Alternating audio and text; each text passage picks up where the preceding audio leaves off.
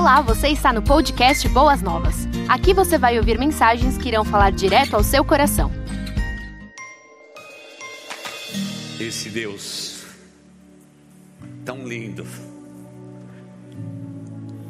Ele não deixa ninguém para trás. E hoje nós teremos juntos um momento de pensar sobre a Ucrânia. Colocamos aqui tanto a bandeira da Rússia quanto da Ucrânia ao lado da bandeira do Brasil.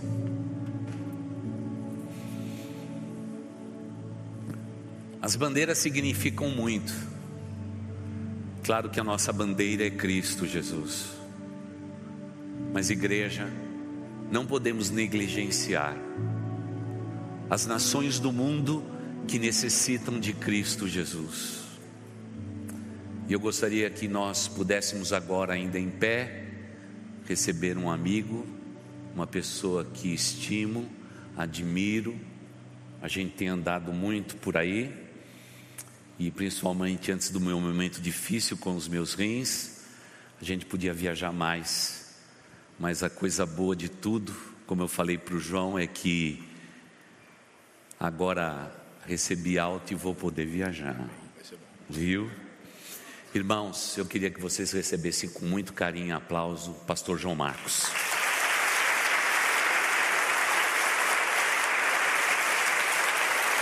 Muito obrigado.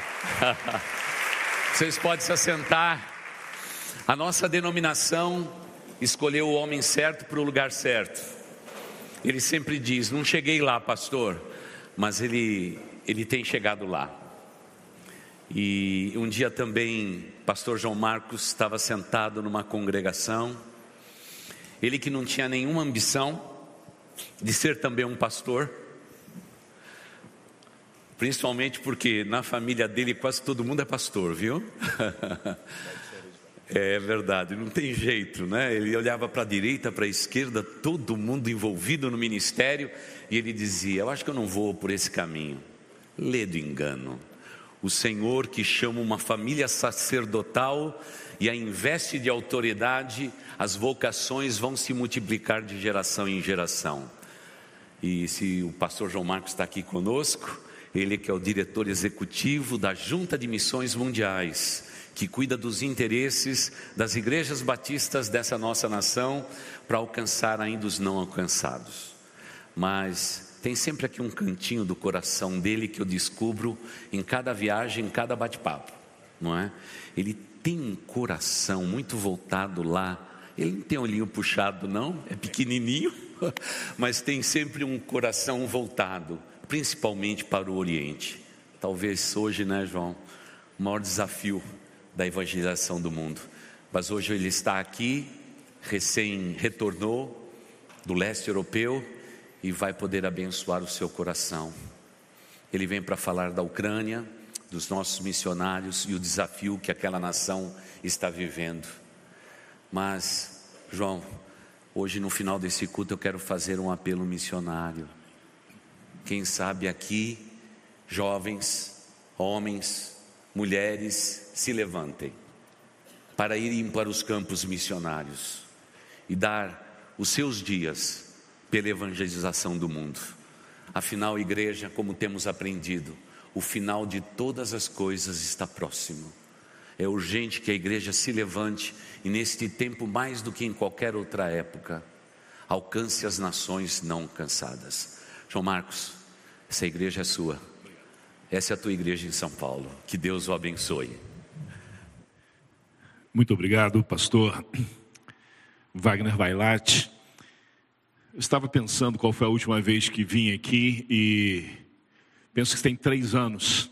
Creio que foi em 2019. O pastor Kleber estava depois confirmando isso. É sempre bom voltar onde a gente é bem recebido. E aqui eu sempre fui muito bem recebido. Essa é uma igreja acolhedora, começa pelo seu pastor, um homem de Deus e se estende a todas as pessoas. Hoje eu cheguei e já foram me pegando e me levando lá para dentro, todo mundo me acolhendo muito bem. Vocês estão realmente de parabéns. Mas eu queria explicar um pouquinho o que é Junta de Missões Mundiais. Bem, junta não significa nada para a gente, né? A não ser junta aquele negócio de carro, né? Que tem que de vez em quando quando o carro bate o motor, que é porque uma junta arrebentou, né? Não tem muita coisa assim.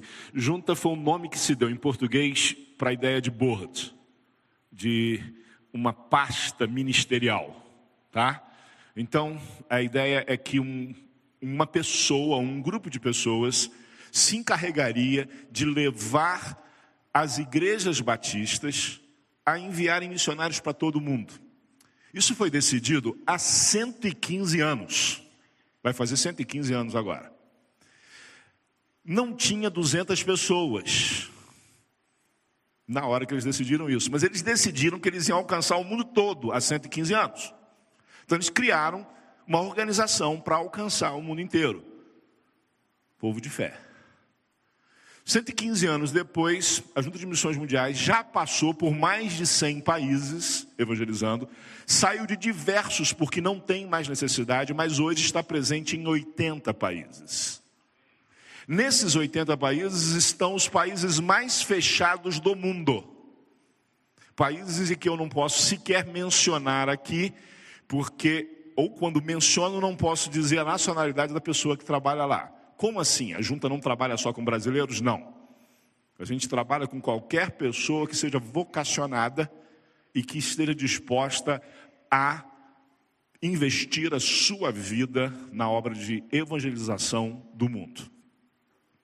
Nosso foco prioritário é cumprir a grande comissão. O que é a grande comissão? Mateus 28, lá no finalzinho, Jesus é, que ele tinha recebido todo o poder.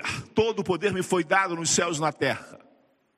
Portanto, porque eu tenho todo o poder, eu mando vocês. Ide, fazer discípulos em todas as nações.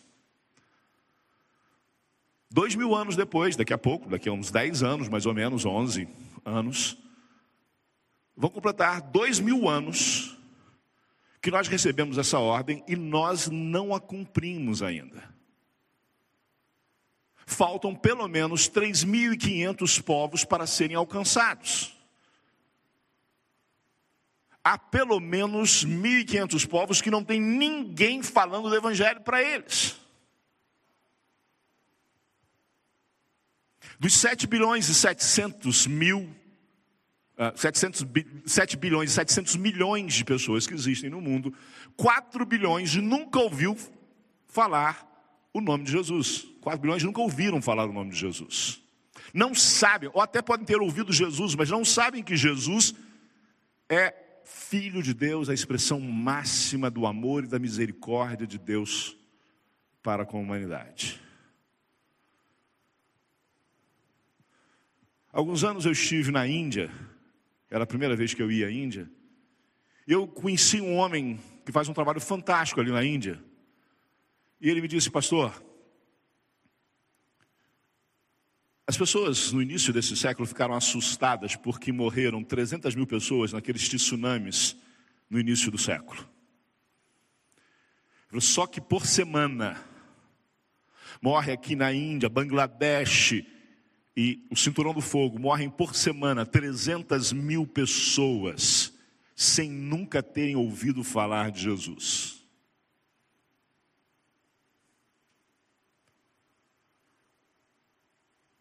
A Junta de Missões Mundiais se propõe a ir para os lugares menos alcançados para trabalhar entre povos não alcançados. E quando esses lugares são alcançados, nós fazemos com que essas pessoas comecem a alcançar outras. Eu ficaria aqui horas contando de como Deus tem feito milagres na propagação do seu evangelho.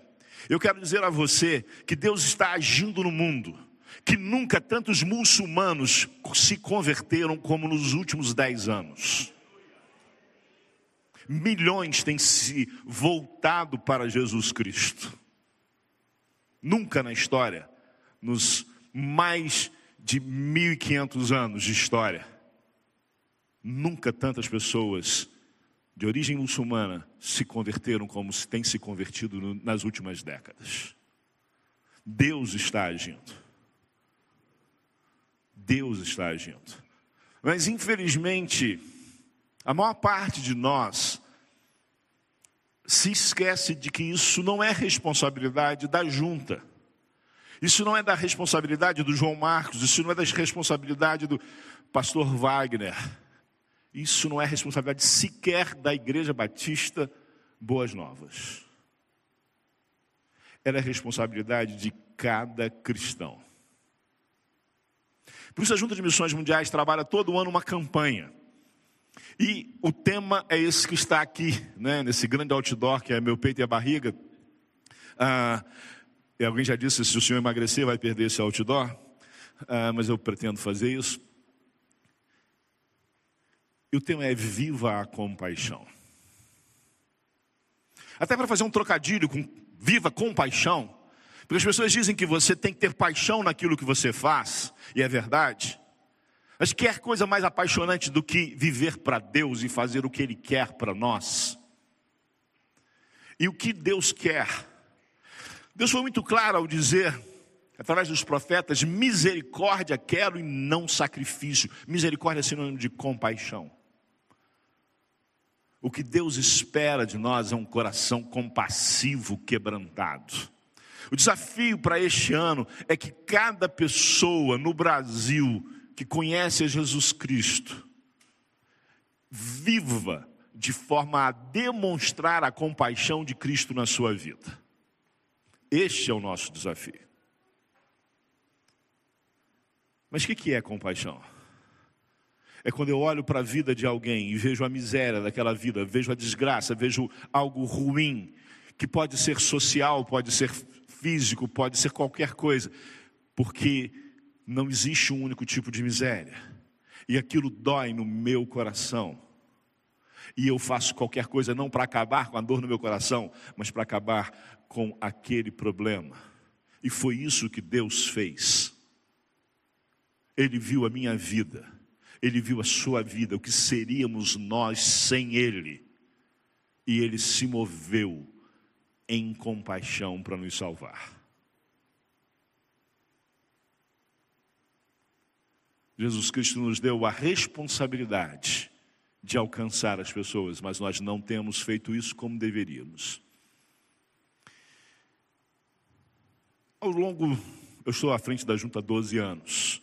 Nós saímos de pouco menos de 600 missionários para mais de 2 mil missionários nesses 12 anos.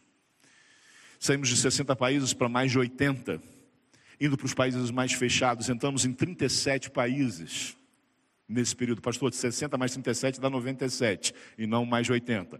Não, é porque alguns a gente saiu porque, como eu disse, já estava maduro. A gente não quer ficar onde a igreja já pode fazer o seu trabalho sozinha. Não. A gente quer que aquela igreja ali, por exemplo, é, revitalizamos uma igreja na Suíça. A igreja hoje está mandando missionário. Ela não precisa, ela manda oferta para a gente. Ela não precisa mais de missionário das missões mundiais lá. Ela precisa enviar missionários. Mas eu queria falar uma coisa para vocês, porque a última vez que eu vim aqui, o mundo era de um jeito. Você conhecia alguns mascarados, né? Uns mais, outros menos. Mas depois todo mundo ficou mascarado durante esses dois anos aí, ou pelo menos quase todo mundo. As pessoas não têm noção do que foi para nós, junto de missões mundiais, esses dois anos. Só para você ter uma ideia, tudo que a gente recebe em real. Algumas poucas igrejas nos Estados Unidos, igrejas de brasileiro, nos dão algumas ofertas.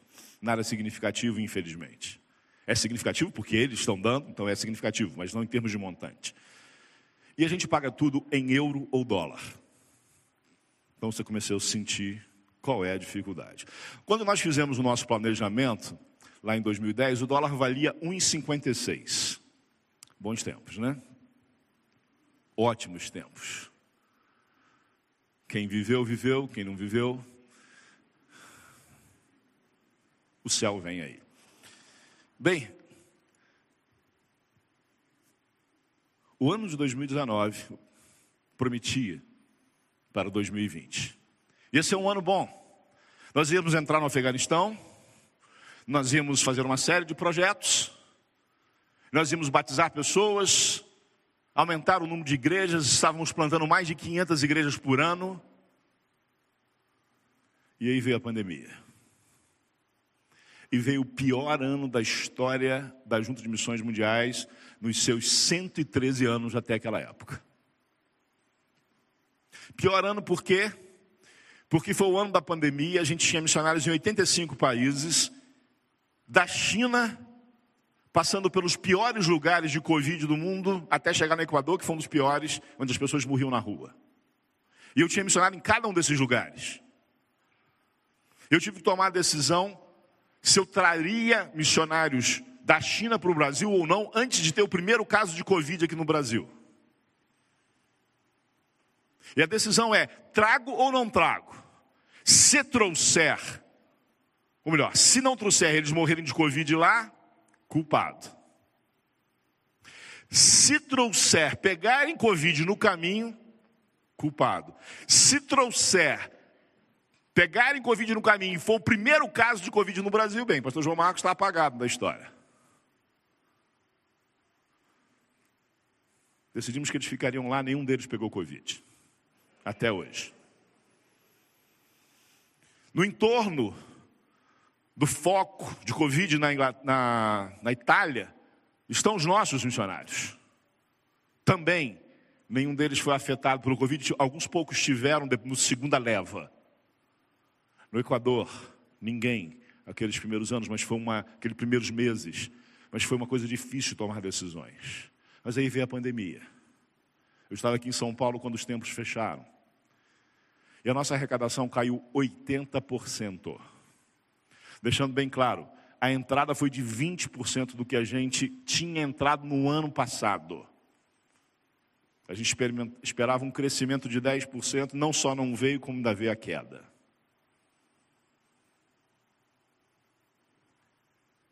Aí o dólar disparou.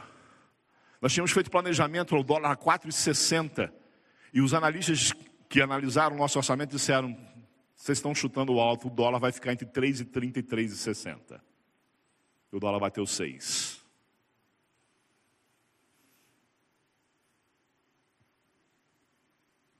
Difícil. Como é que paga duas mil pessoas? Como é que alimenta mais de 20 mil crianças em projetos sociais? Em dólar. Mas aí vem algo pior a fome no mundo. Diferentemente do que você possa imaginar, a fome no mundo vinha caindo. Sim, desde que começaram a medir a quantidade de pessoas no mundo com fome, o percentual de pessoas no mundo vinha com fome severa, vinha caindo. O que é fome severa? Ninguém aqui tem fome severa. Fome severa quando a pessoa está num estado de desnutrição, ela não tem condição de ter acesso a alimentos, a nutrientes e por isso ela vai morrer em dias ou semanas. Antes da pandemia, havia 130 milhões de pessoas nessa situação, um número assustador, mas era o menor número da história em termos percentuais. Só com a chegada da pandemia foi para 265 milhões. Só que isso é número. 130, 265 eu não conheço ninguém. Não, eu conheço. Eu vi, eu comi com aquela pessoa. Eu fui a São Tomé e Príncipe há alguns anos. E lá em São Tomé e Príncipe eu rodei, vi os trabalhos missionários que nós temos ali, os projetos sociais. E uma das coisas que me chamou a atenção é que é típico da África, num bairro, nos bairros mais pobres. A família levanta de manhã e não come nada. A mulher vai para a roça, pega, ela vai colher, vai plantar e vai colher e vai levar o que colher para casa naquele dia. E a sua, o seu marido vai arrumar um trabalho de um dia e vai receber aquele dia e vai voltar e vai passar na feira, no mercado, vai comprar alguma coisa. E eles vão colocar carvão no chão, em cima de pedras, uma panela só, e vão fazer aquilo ali e vão fazer a única refeição, ele, a mulher e os filhos. E quando eu passei em São Tomé e Príncipe, eu vi aquele monte de fumaça, aquelas colunas de fumaça, centenas de colunas de fumaça, lá no bairro onde nós temos uma congregação. E aí, quando começa a pandemia, no mês, quando vem o mês de abril, o nosso missionário lá diz: nos ajudem. Nós não temos mais recurso para ajudar as pessoas. E mandou uma foto. Tinha duas colunas de fumaça só. Só duas famílias tinham cozinhado naquela noite.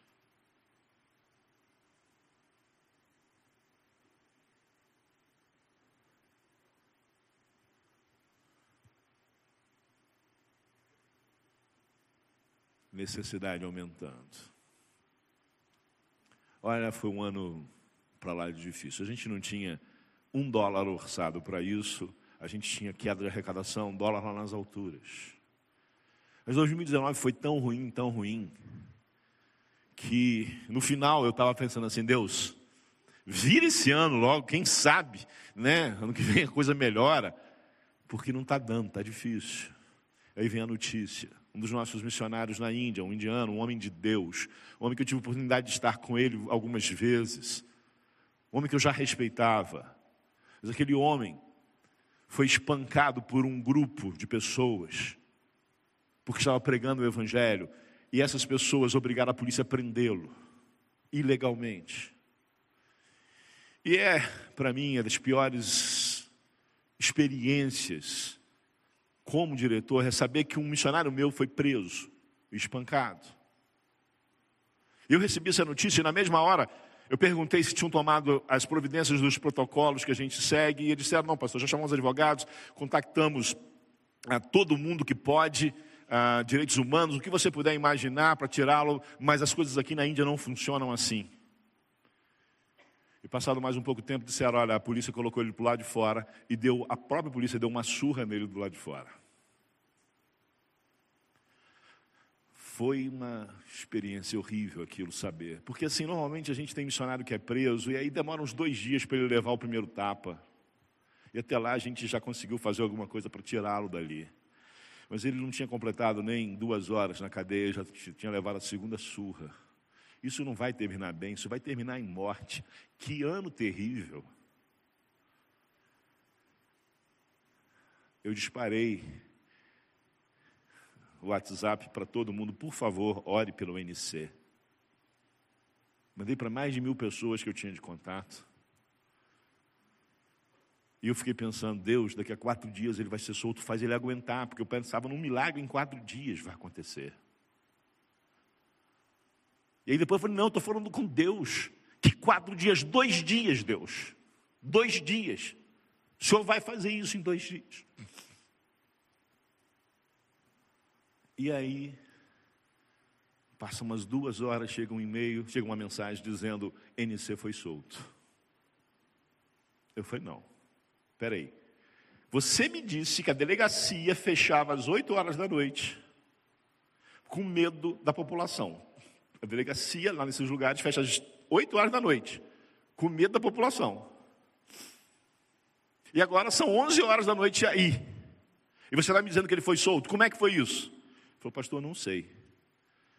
Eu só sei que 10 horas abriram a porta da delegacia e mandaram ele embora. Eu falei, algum juiz mandou? Não, nenhum juiz. Algum político? Não, nenhum político. Eles lá dentro mandaram que ele saísse. Eu sei quem mandou. Eu nunca mais vou poder criticar a igreja primitiva. Lembra?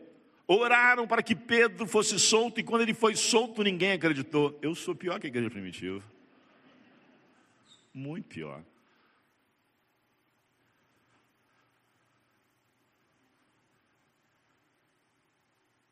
Veio 2021, a gente pensou vai melhorar. Não melhorou. A gente ia começar a campanha, nós fechamos o. Não, vou, vou botar as notícias melhores depois no final. Bem, aí chega 2021, a gente fala a coisa vai melhorar, a gente vai começar a campanha, vamos com a campanha com muito boa, fecha as igrejas todas de novo. Um dos meus maiores amigos é assolado por um, uma leucemia e morre no mês de maio, no dia do meu aniversário. Meu pai morre em julho.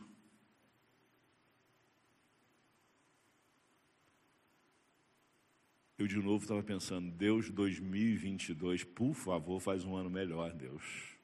Faz um ano melhor, porque não está dando. E aí, chega o 2022, eu tive Covid, tomei quatro vacinas, então o Covid foi leve. E estourou a guerra. E lá fui eu para a Ucrânia. Ou melhor, para a Polônia. Mas para falar sobre isso, eu queria convidar você a abrir a sua Bíblia no Evangelho de Marcos, no capítulo 6.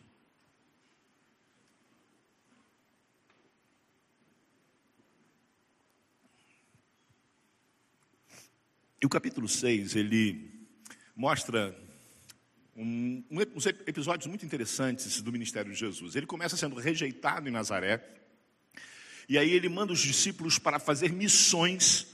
Os doze discípulos são mandados para fazer missões. Enquanto eles estão fazendo missões, João Batista é morto. E ele então ah, volta a ter contato com os seus discípulos. A partir do versículo 30 é a parte que nós vamos ler hoje. Ah, eu vou ler um texto que é relativamente longo, e eu aprendi com o pastor Carlos Lacla, que foi meu professor na teológica, que dizia: João Marcos, não tenha vergonha de ler um longo texto bíblico, porque se sua mensagem não servir para nada, serviu para pelo menos as pessoas lerem mais a Bíblia. Então vamos lá. Os apóstolos reuniram-se com Jesus, versículo 30, e contaram-lhe tudo o que haviam feito e ensinado, e ele lhes disse: Acompanhai-me a um lugar deserto, descansai um pouco porque os que iam e vinham eram muitos, eles não tinham tempo nem para comer. Assim eles se retiraram do barco para um lugar afastado e deserto. Todavia muitos os viram partir, os reconheceram e vindo de todas as cidades, correram a pé para lá e chegaram antes deles. Ao desembarcar, Jesus viu uma grande multidão e teve compaixão dela, pois eram como ovelhas que não têm pastor, e começou a ensinar-lhes muitas coisas. Como já era tarde, seus discípulos aproximaram-se dele e disseram: O lugar é deserto e já é muito tarde. Manda-os embora para que possam ir aos campos e povoados em redor e comprem algo para comer. Ele, porém, lhes respondeu: Dai-lhes voz de comer. Então eles lhe perguntaram: Compraremos duzentos denários de pão para dar-lhes de comer? Ao que ele lhes disse: Quantos pães tendes? E de ver. Tendo informado, eles responderam: cinco pães e dois peixes. Então lhes ordenou que fizessem todos se assentar em grupos sobre a grama verde. Eles se sentaram em grupos de cem e de cinquenta. E tomando os cinco pães e os dois peixes, Jesus ergueu os olhos ao céu, abençoou os pães e os partiu. Em seguida entregou-os aos discípulos para que os servissem e também repartiu os dois peixes para todos. E todos comeram e ficaram satisfeitos. Em seguida recolheram doze cestos cheios de pedaços de pão e de peixe o número dos que comeram os pães foi de cinco mil homens.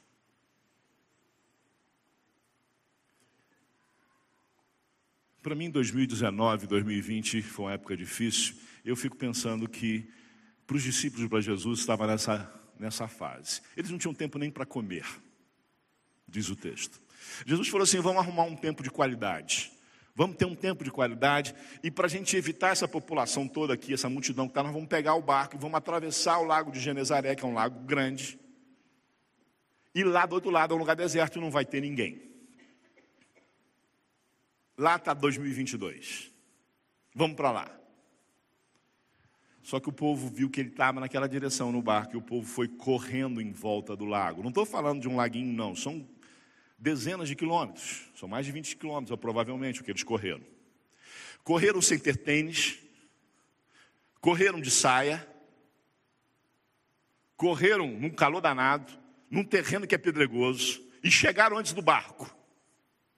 E chegou mais gente lá daquele lado do que o outro, porque o pessoal, quando via correndo, o que, que é? Jesus está chegando lá. E foi mais gente chegando. E quando eles chegaram lá, era pior do que o lado onde eles estavam. Fala a verdade. Você está fugindo de problema e aparece mais. Se você é Jesus, você faz o quê? Você fala, bem, vamos jogar esse barco no meio do Oceano Atlântico, que lá não tem ninguém. É isso. Eu quero te dizer que nesse texto nós vemos Jesus vivendo a compaixão. E ele vive a compaixão nesse texto, nos ensina isso através de três atitudes. A primeira atitude é a atitude de olhar olhar para as pessoas. Diz o texto que Jesus, vendo-os, teve compaixão porque eram como ovelhas sem pastor. Ovelha sem pastor vai ser presa de predadores. Não tem esperança. Não tem esperança. O olhar da compaixão é fundamental. Normalmente, quando nós vemos pessoas com problemas, a nossa tendência normal de ser humano que não quer sofrer é cada um com os seus problemas. Mas não é isso que aprendemos com Jesus. Pelo contrário, o que eu aprendi há muitos anos é que se Deus te mostra um problema é porque você faz parte da solução. Sim, se Deus te mostra um problema, você faz parte da solução. Ele espera que você faça alguma coisa. E Jesus viu aquelas pessoas e começou a fazer o que ele devia fazer, ele começou a ensinar as pessoas. Bem, eu falei da fome, né? Da fome no mundo. A fome não era só em São Tomé e Príncipe, era em Moçambique, na Venezuela. Terrível. Terrível, terrível, terrível. Nós tínhamos 400 crianças lá que a gente estava cuidando, duas mil que a gente estava trabalhando na pré-escola com essas crianças, e de repente chega a notícia de que sete crianças numa cidadezinha tinham morrido de fome. Irmãozinhos de colegas, irmãozinhos de alunos nossos na escola. E aí a pergunta foi: quanto é que precisa para não morrer mais uma criança nessa cidade de fome? Eles falaram tantos dólares. Manda, depois a gente vê quem não recebe.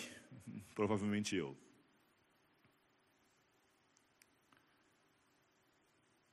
Mas a gente resolveu ensinar aquelas pessoas. A gente tem um time de nutricionistas. Sim, existem missionários que são nutricionistas. E elas criaram fé. Pastor, que história é essa? Fé é um negócio que ninguém cria. Não, eles criaram farinha enriquecida. Elas criaram uma farinha própria lá para a Venezuela. E lá faz arepa. Não sei se você já comeu um negócio gostoso. Pode acreditar, todo gordo quando fala que é algo gostoso é. Ah, e eles fazem arepa. E fizeram a mesma coisa em outros países. Nós estávamos ensinando as pessoas a usar melhor os recursos. E nós fizemos a farinha também em outros países, mas nós fizemos também hortas comunitárias em Moçambique. A gente aluga um terreno, pega sementes, ensina as pessoas a plantar, ensina a cuidar, e elas daqui a pouco têm hortaliças no lugar onde não tem, e aquilo custa dinheiro. E tem 12 viúvas lá em Moçambique que frequentam uma igreja nossa. E a nossa missionária pegou essas duas mulheres que não têm fonte de renda, alugou um terreno e botou as 12 mulheres, 12 viúvas, para cuidar do terreno. E agora elas têm o que comer, porque tiram do terreno, mas elas têm dinheiro, porque elas vendem o excedente. Ela podia dizer: Olha, tem 12 viúvas aqui, eu não sei o que fazer, mas ela sabe, porque ela olhou com compaixão, ela viu aquelas mulheres, viu a necessidade disse: Alguma coisa eu tenho que fazer.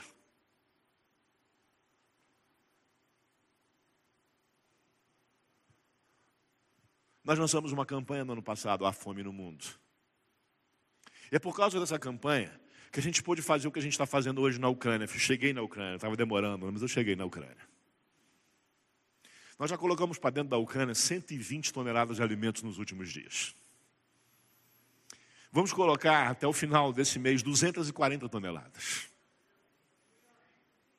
A gente na Polônia coloca em três caminhões e atravessa a fronteira e vai até a cidade de Lviv, que é a cidade maior ali no oeste da Ucrânia. Chega lá, a igreja que a gente tinha lá virou a sede da convenção, virou tudo que você puder imaginar, virou uma central de distribuição de alimentos. Sabe esses galpões que tem aqui em São Paulo, né? Virou isso. E o pessoal descarrega, coloca em furgão. E o pessoal pega e vai para Kiev, 700 quilômetros não sabe se vai encontrar gasolina no caminho para reabastecer, não sabe se vai encontrar gasolina para voltar, mas vai. E quando volta, volta aquele furgão vai cheio de comida, cheio de fralda, cheio de uh, itens de necessidades básicas. E volta cheio de gente. Em três dias, nós tiramos 200 pessoas de Kiev, de Kharkiv.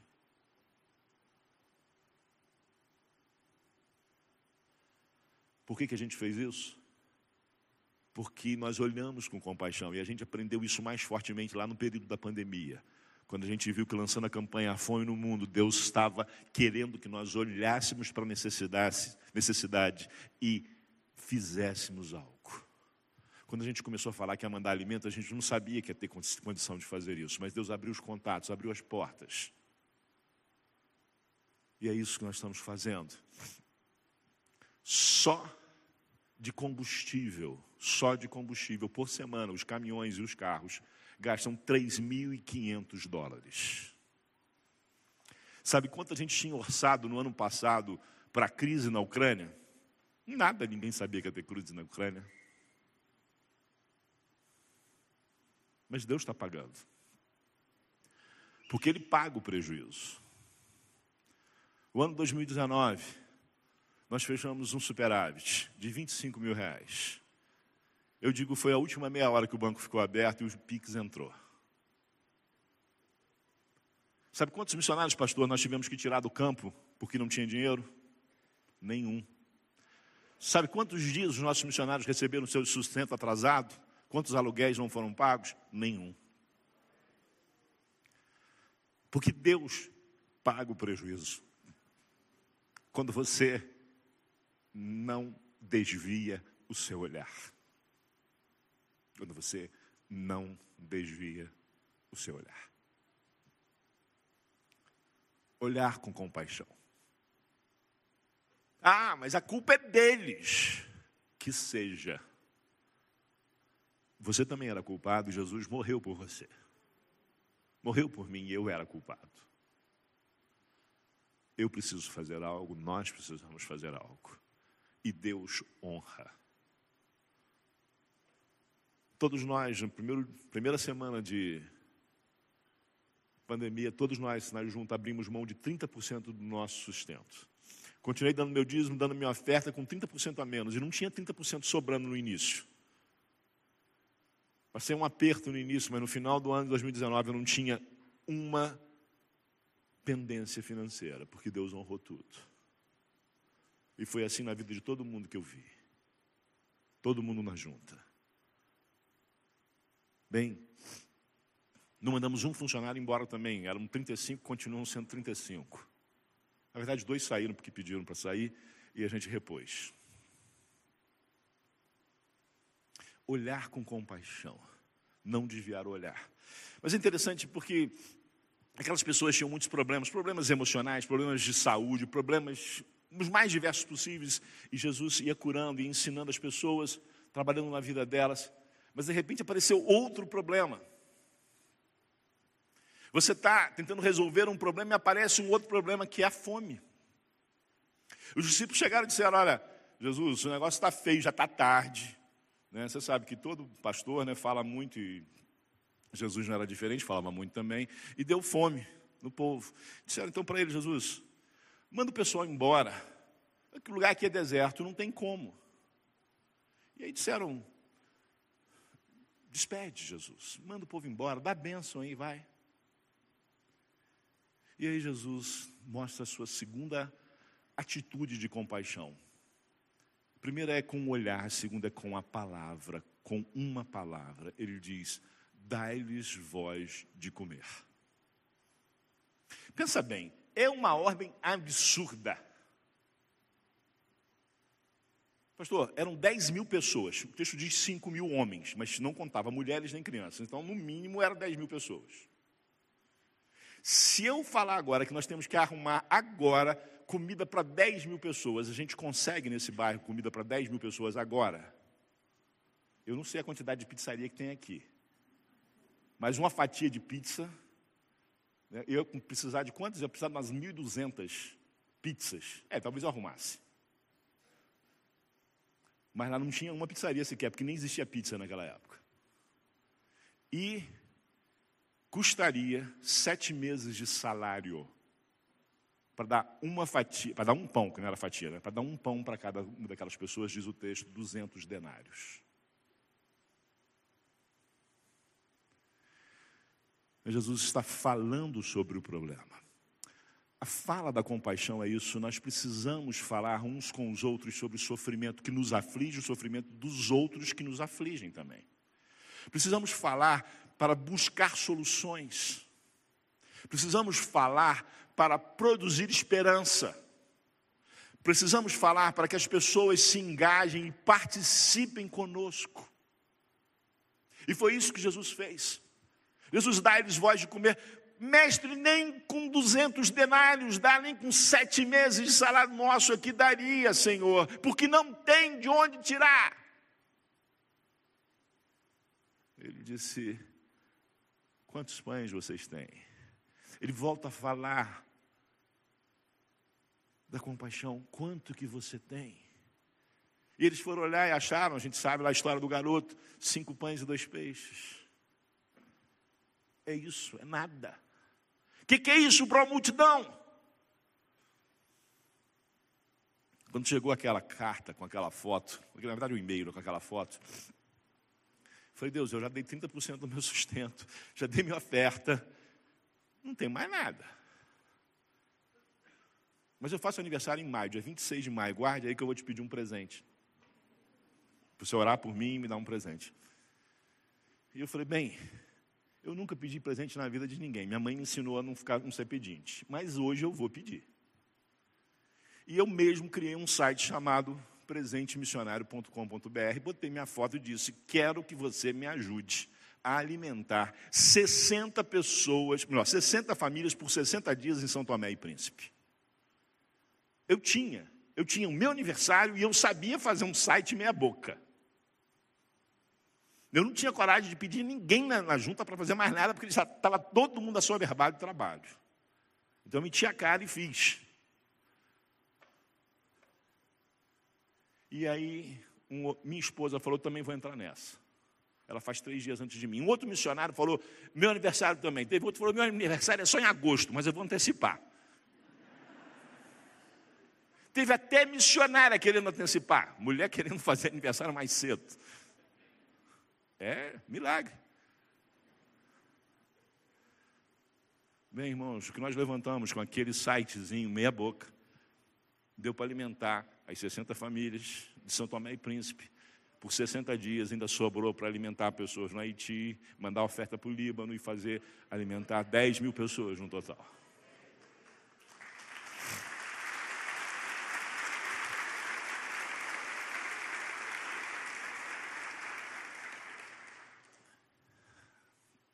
Você pode dizer: Eu não tenho nada. Mas você tem. Pastor, que eu tenho muito pouco.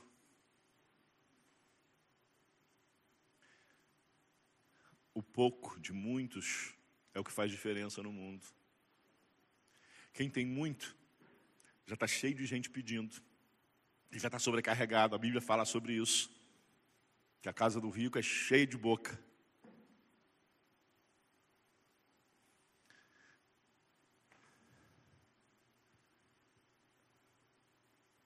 Falar sobre a Ucrânia. Eu tive uma reunião virtual com o presidente da Convenção Batista da Ucrânia. Foi um momento de muita emoção. Aquele homem me disse: João, a minha luta agora é para sobreviver.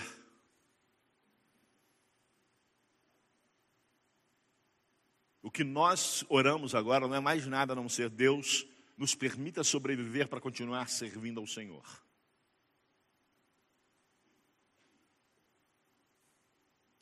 Eu falei para ele: essa guerra vai acabar, e ano que vem você vai vir ao Brasil e vai falar aqui no Brasil. E ele disse: João, você não está entendendo. Eu preciso sobreviver. É mais um motivo para você sobreviver. Você precisa vir ao Brasil. Você vai se comprometer comigo que você vai sobreviver e vai vir ao Brasil. E eu vou orar por você. Eu vou passar, em todo lugar que eu passar, eu vou falar: preciso orar pelo presidente da Convenção Batista da Ucrânia. Porque aquele homem está simbolizando o que os nossos irmãos ucranianos estão fazendo. Ele podia ter saído, mas ele não saiu. Ele está lá dentro. Está em Lviv, uma cidade onde só caíram alguns poucos mísseis. Mas ele sabe que as três mil igrejas batistas na Ucrânia estão sendo assoladas e nós precisamos falar sobre isso, sobre essa necessidade. E por isso eu vou pedir que projetem um PPT que eu preparei, quer dizer, preparei em termos, né? Mas eu recebi isso Essa é uma igreja, é uma cidade em Ternopil. Ternopil fica a 500, fica entre Kiev e Lviv. A 500 quilômetros de Kiev e a mais ou menos 150 quilômetros de Lviv.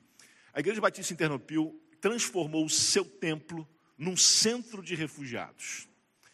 Essas são as pessoas que estão na rua. O que fazer? Para onde ir? E aí é o seguinte: a igreja transformou o seu templo nesse centro, a igreja abriu suas portas para acolher. Pastor, imagina aquele hall de entrada ali cheio de gente, chegando com mala, alguns chegando sem nada, alguns chegando carregados. Esse aí é, o, é literalmente o hall da igreja. As pessoas estão chegando lá, estão sendo acolhidas. Eu vim aqui hoje para falar para vocês sobre Ternopil, essa igreja é uma igreja pequena. Ela está no caminho da guerra. Ela vai ser bombardeada mais à frente. Eu oro para que não aconteça, mas o normal será isso. Mas ela não está preocupada com o que vai acontecer, ela está preocupada com o que ela pode fazer. E ela resolveu acolher. No próximo slide, ela está a alimentar. Você pode ver aquelas pessoas, as pessoas saem sem nada. As pessoas saem sem comida, às vezes sem dinheiro, sem documento, sem nada. Chegam na igreja e lá está a igreja fazendo-as comer. Nenhum de nós ficou muito tempo sem comer, né? A gente não valoriza cada refeição, mas você pode ter certeza que essas pessoas estão valorizando cada uma dessas refeições. Você pode ver que ali tem a maior parte até jovens, mas tem muitos idosos também. Próximo slide. Esse é o templo da igreja, pastor. Estava pensando aqui, aqui deve caber o que? Umas mil pessoas deitadas, né, pastor? Ali não cabe isso tudo, mas está cheio. A igreja de Helm é uma outra cidade ela também fez a mesma coisa. Ela recebe 200 pessoas por dia, em média, 180 a 220. É o máximo que cabe lá é 220, dormindo no corredor, alimentando todo esse povo. Não tem mais culto no templo. Mas eu falei que é culto melhor que esse. Acolher é abrigar pessoas. Aí eles fazem culto do lado de fora, em outro lugar. Essa é sua igreja na Ucrânia. O pastor dessa igreja é missionário da Junta de Missões Mundiais. Significa que ele é missionário da Igreja Batista Boas Novas. Quando você dá uma oferta para a Junta de Missões Mundiais, parte desse dinheiro é destinado ao sustento desse pastor que fez essa igreja abrir as portas para esse povo. E esse pastor teve Covid há uns 15 dias, mais ou menos. Passa o próximo slide. E para cuidar. Aí você vê as pessoas fazendo comida com todo cuidado, doações chegando, pessoas dando. Você pode imaginar, você está no meio de uma guerra e você ainda está doando coisas para outros. O normal é você entesourar, querer ficar só para você. Mas não, eles estão doando. É tão bonito que a igreja de Kelm, de Helm, melhor dizendo, escreve Kelm, mas é Helm, ela disse o seguinte para nós: Olha, não preciso de voluntários, porque tem voluntário demais, eu tive que fazer escala.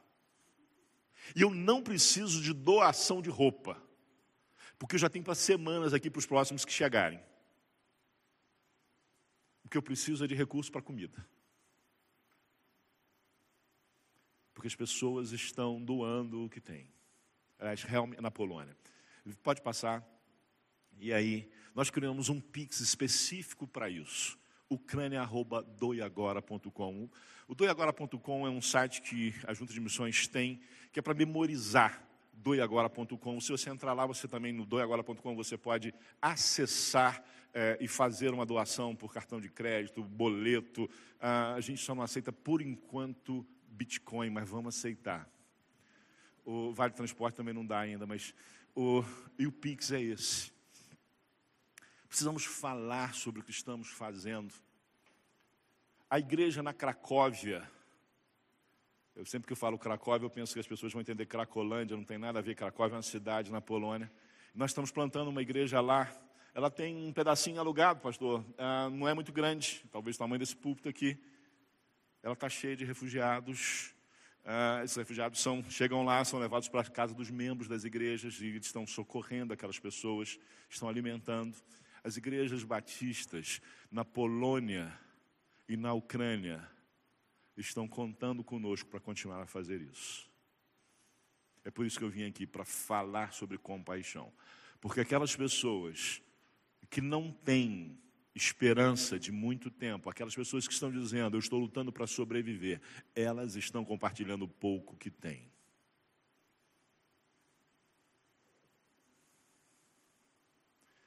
Mas Jesus não parou aí.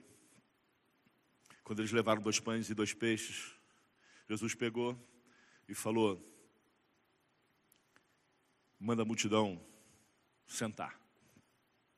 Eu acho muito interessante, esqueci de dizer isso, que Jesus, quando chegaram para ele com problema, Jesus vai todo mundo ter fome. Jesus podia ter feito assim, ó. Acabou fome, ninguém mais com fome, todo mundo saciado. Correto? Podia? Podia. Ele é todo poderoso. Olha, e nem, nem precisava ser. Se ele fosse só um ilusionista, ele fazia aquelas pessoas ficarem sem fome por algumas horas. Mas não, ele enfrentou o problema. Mas agora, quando chegaram os dois pães ali, ele podia fazer assim também. Aí, ó, na mão de cada um vai aparecer o que você quiser comer. Ah, hambúrguer, é, japonês, né? cada um podia pegar ali o que quisesse. Não tinha nada disso naquela época, né? nem hambúrguer, nem japonês, pelo menos lá. Aí, mas ele resolve mandar sentar o povo. Ele pega o pão e ele mesmo parte e começa a dar aos discípulos. ele mostra a terceira atitude de compaixão, que é ação. Que é ação. Ele parte o pão e vai entregando às pessoas, as pessoas estão sentadas, sabe por quê? Porque no Oriente Médio as pessoas comem sentadas. E comem em família, por isso que grupos de 50 e grupos de 100 pessoas. E pão é algo que se parte com a mão.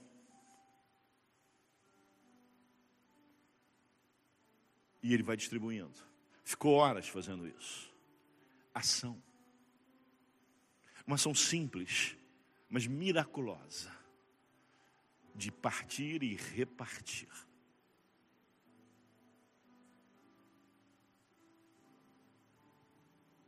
Através daquela ação, as pessoas foram respeitadas, porque a ação foi a ação compassiva.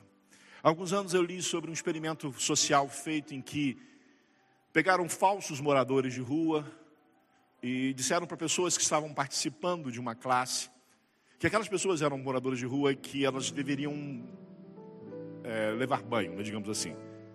Então deram mangueiras possantes de água para lavar aquelas pessoas. E aqueles alunos pegaram e lavaram como lavariam um carro sem respeitar a dignidade das pessoas. Isso não é compaixão. Não foi assim que Deus te tratou, não foi assim que Deus tratou você, não foi assim que Deus me tratou. E não é assim que nós vamos tratar nossos irmãos ucranianos. Nós vamos fazer ações de compaixão.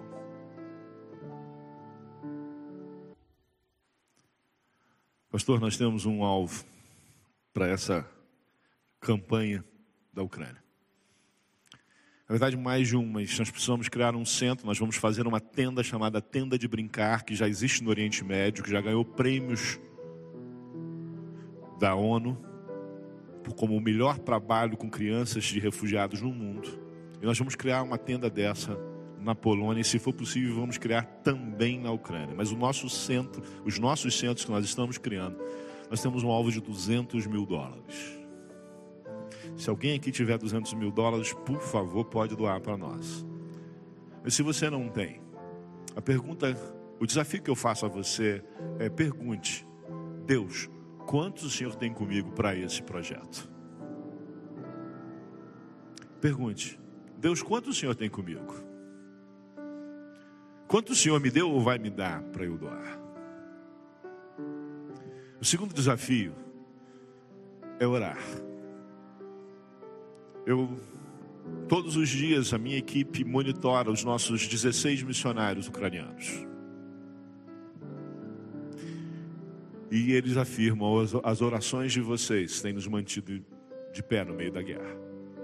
A igreja de Kharkiv está distribuindo sopa no metrô. Bomba caindo em cima e a igreja servindo embaixo. Eles fazem isso porque sabem que tem pessoas orando por eles. Você pode orar? Finalmente você pode ir. A gente não precisa de voluntários nesse momento, mas vamos precisar. E se não precisarmos lá, precisamos no Oriente Médio, com os campos refugiados que nós atendemos. Precisamos aqui na América Latina, precisamos na África, precisamos na Ásia. Quem sabe Deus tem propósito para você. Por isso eu quero convidar você a fechar os seus olhos e falar com Deus. Me permita guiar a sua oração. Eu peço a você que comece agradecendo, porque essa é uma oportunidade para você agradecer. Porque você não está na guerra. Sim. Porque você não está cultuando em outro lugar porque pessoas estão usando esse espaço. Mas porque você tem condição de estar aqui, porque Deus colocou paz aqui. Agradeça pela existência dessa igreja, pela liderança do pastor Wagner Weilheit, pela liderança dos demais pastores e ministros, porque eles cuidam de vocês. Vocês não são como ovelhas sem pastor.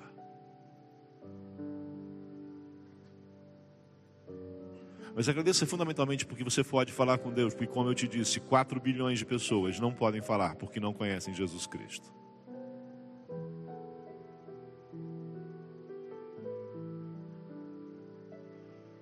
Agora os desafios são: Deus, eu quero orar, eu quero separar tempo para orar, orar todos os dias por missões. Senhor, quanto o Senhor tem comigo para essa obra? Quanto o Senhor tem ou vai me dar para eu dar para essa obra? E a terceira, Senhor, eu quero viver a compaixão.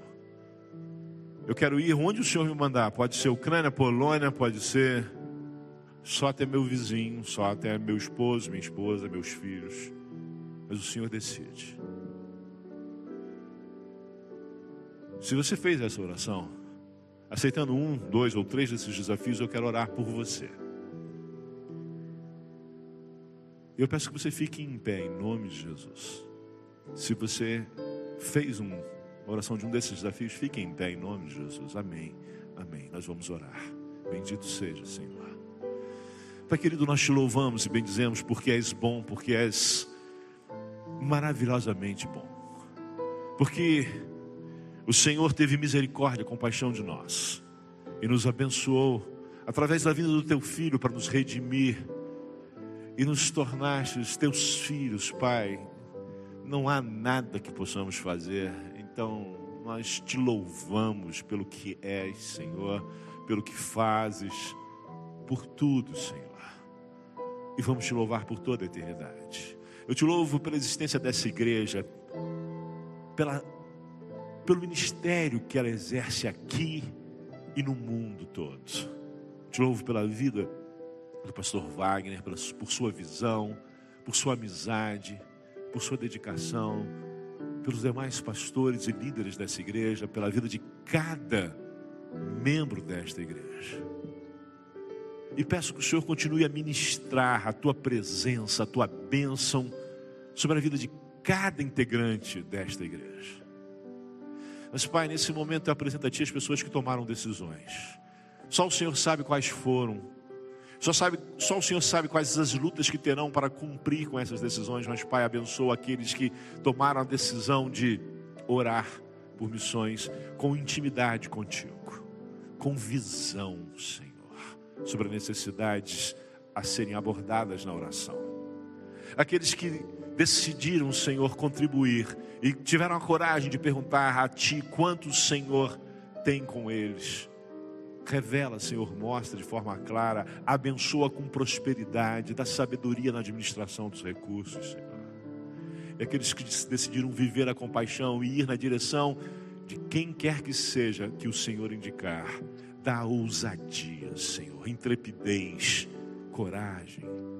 e dá, Senhor, a porção dobrada do teu espírito. Em nome de Jesus é que nós oramos. Amém. Pode se sentar.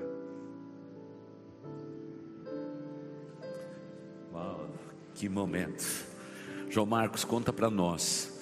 Você que esteve lá pertinho, vamos ficar só um pouquinho aqui. O corredor, aquele corredor humanitário que sai da Ucrânia e entra na Polônia. O que, que é aquilo? Olha, é uma das experiências mais tristes de você imaginar que aquelas mulheres, porque só saem mulheres, e assim, a coisa mais comum que tinha era ver uma senhora de 70 anos, uma mulher de 40 e uma jovem de 15. E pensar que elas deixaram maridos, pais, filhos para trás. E talvez nunca mais vejam.